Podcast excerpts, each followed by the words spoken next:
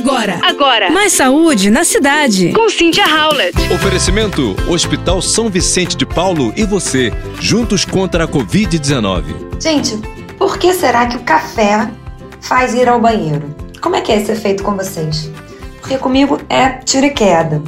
E não está muito claro o motivo que leva essa bebida a estimular a evacuação, mas a velocidade desse efeito sugere que ele seja mediado pelo cérebro. Então, assim como abrir a cortina de manhã, entrar no chuveiro, uma xícara de café faz as pessoas se mexerem pela manhã. E a bebida prazerosa acaba acelerando os níveis de energia com uma dose de cafeína, o que para muitas pessoas ativa de forma rápida, infalível, a atividade intestinal, disparando uma necessidade urgente de ir ao banheiro fazer número 2.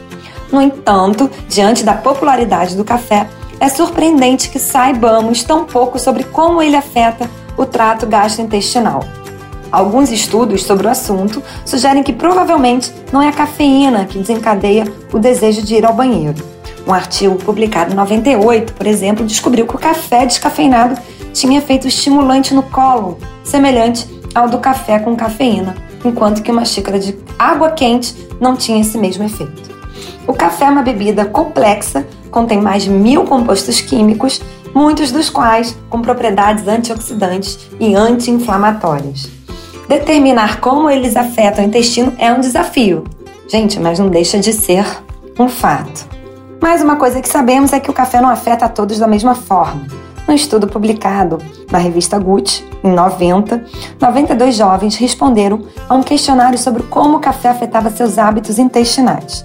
E apenas 29% dos entrevistados disseram que a bebida induzia o desejo de defecar. A maioria deles, 63%, sendo mulheres. O fato de beber uma xícara de café pode estimular a extremidade oposta do trato gastrointestinal em minutos. Significa que provavelmente passa pelo eixo intestino-cérebro. Isso foi o que disse Martin Daly, um especialista sobre o assunto. Portanto, existe sim uma comunicação entre o estômago, o cérebro e o cólon, que é chamada de reflexo gastrocólico, e é uma resposta normal à alimentação. Mas realmente o café parece ter um efeito descomunal nesse sistema. Você ouviu Mais saúde na cidade. com Cynthia Howlett. Oferecimento: Hospital São Vicente de Paulo e você, juntos contra a Covid-19.